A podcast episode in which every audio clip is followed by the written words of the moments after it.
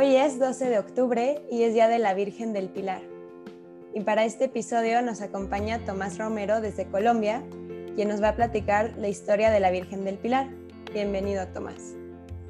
Hola, Mariel. Muchas gracias por esta invitación y sobre todo para hablar de la Virgen del Pilar, que se me hace que es una de las advocaciones más importantes, pues es la primera eh, y la historia de esta advocación eh, empieza en los años, en el año 40, eh, cuando la Virgencita todavía estaba viva.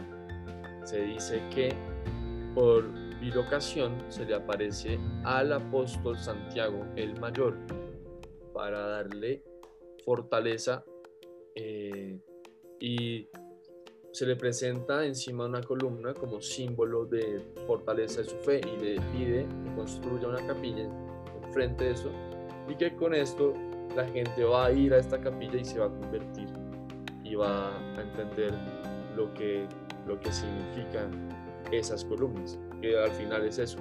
Las columnas son lo que sostiene la catedral y nuestra fe es la base de todo. Entonces, pues me parece que es muy linda esa historia.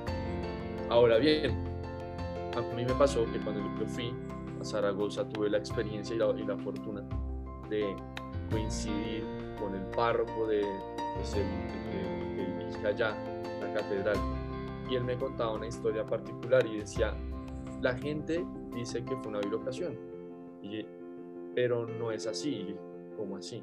Y me empieza a contar la historia desde cuando Jesús le dice a, a Juan que María va a ser su madre y que nosotros vamos a ser sus hijos.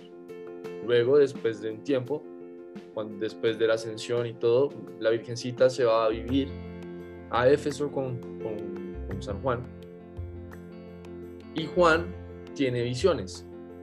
Y en esas visiones ve a su hermano, Santiago, teniendo complicaciones para predicar la palabra, porque en el sector donde estaba predicando la gente era muy dura de corazón.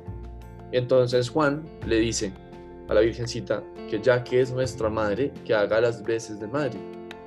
Y la Virgencita, según la tradición, le decía que si cogía un barco desde Éfeso se iba a demorar meses y que luego de la nada viene un ejército de ángeles y se lleva a la Virgencita y junto con ella una columna y ahí se le presenta a, a San Juan.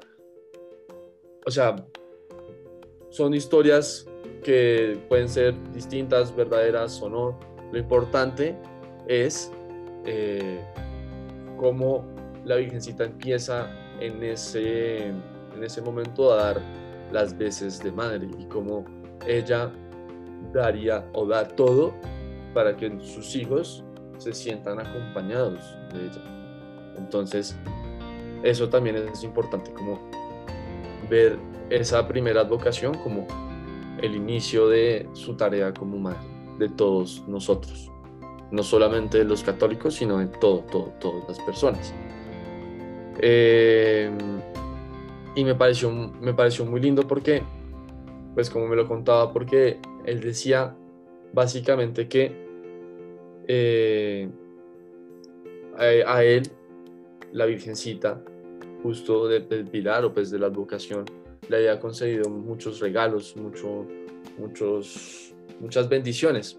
Este padre me empieza a contar que, que él, que él ya, ya estuvo casado y que tenía hijos y decía, ¿cómo así que tenías hijos y ya estabas casado? Y entonces él me dice, sí, pues resulta que yo antes, de, desde muy, muy joven, desde muy joven, tenía la, el discernimiento, tenía como el llamado de ser padre. Yo a mi director, a mi director espiritual eh, le pregunté qué, qué, debía hacer con ese llamado. Y él dijo como, espera y, y ve, ponlo en oración. Luego pasó el tiempo y conoció a a la que fue su esposa y duraron unos años. Luego la esposa se murió por una enfermedad, tuvieron hijos y los hijos ya eran célibes. Y luego cuando ya eran célibes él dijo, puedo ser padre. Entonces también pudo ser padre. Entonces eso me pareció muy bonito, como, como también cuando nosotros, cuando la Virgencita misma no está con nosotros, en, en cuerpo y alma, ella está siempre presente con nosotros, aunque no, aunque no lo creamos. Y, y ella siempre nos va a sorprender cuando uno menos se lo espera. Eh, entonces, eh, sí, me parece que es una, una vocación muy linda y, y, pues es importante recalcar que, que no fue una aparición como las otras, sino que la Virgencita estaba viva todavía en ese instante. El día de Santiago Apóstol es el 25 de julio. De hecho, hay un episodio sobre ese día porque yo lo empecé, yo empecé el podcast el 22 de julio y ese día yo, yo no sabía la historia tal cual. Eh, y es muy bonito porque justamente Santiago sí estaba teniendo problemas para predicar y, y él pues murió en un martirio.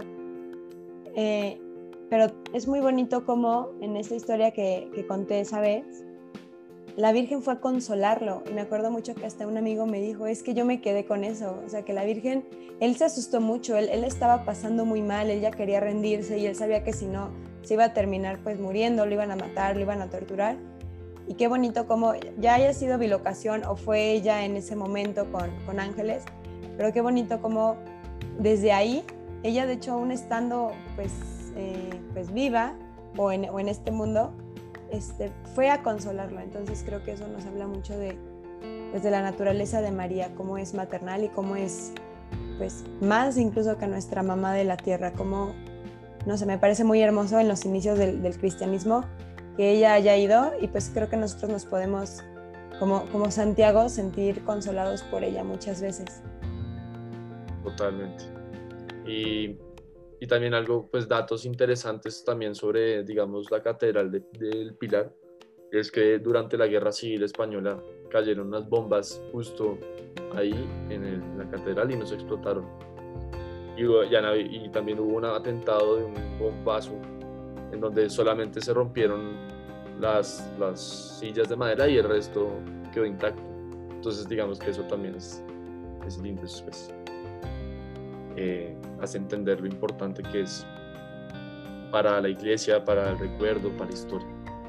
Eh, algo también que pues me marca y que va mucho al mensaje de, de esto es como nosotros a veces pensamos a la Virgencita como un fantasma, como una estampa, como, como si estuviera ahí eh, rondando por, por los aires, pero en verdad cuando uno invoca a la Virgencita, ella va a nuestro encuentro en cuerpo y alma, porque ella subió en cuerpo y alma. Entonces, pues nada, eh, siempre tener en cuenta de esto y pasar y empaparnos de estas historias, no solo de la Virgencita, de los santos, de todo esto para continuar con nuestra misión y, y así también tratar de motivarnos para buscar esa santidad. Entonces pidámosle a la Virgencita que, que nos cuide, que nos consuele, que nos cubra con su manto y que sobre todo nos haga pequeños y humildes. Amén. Amén.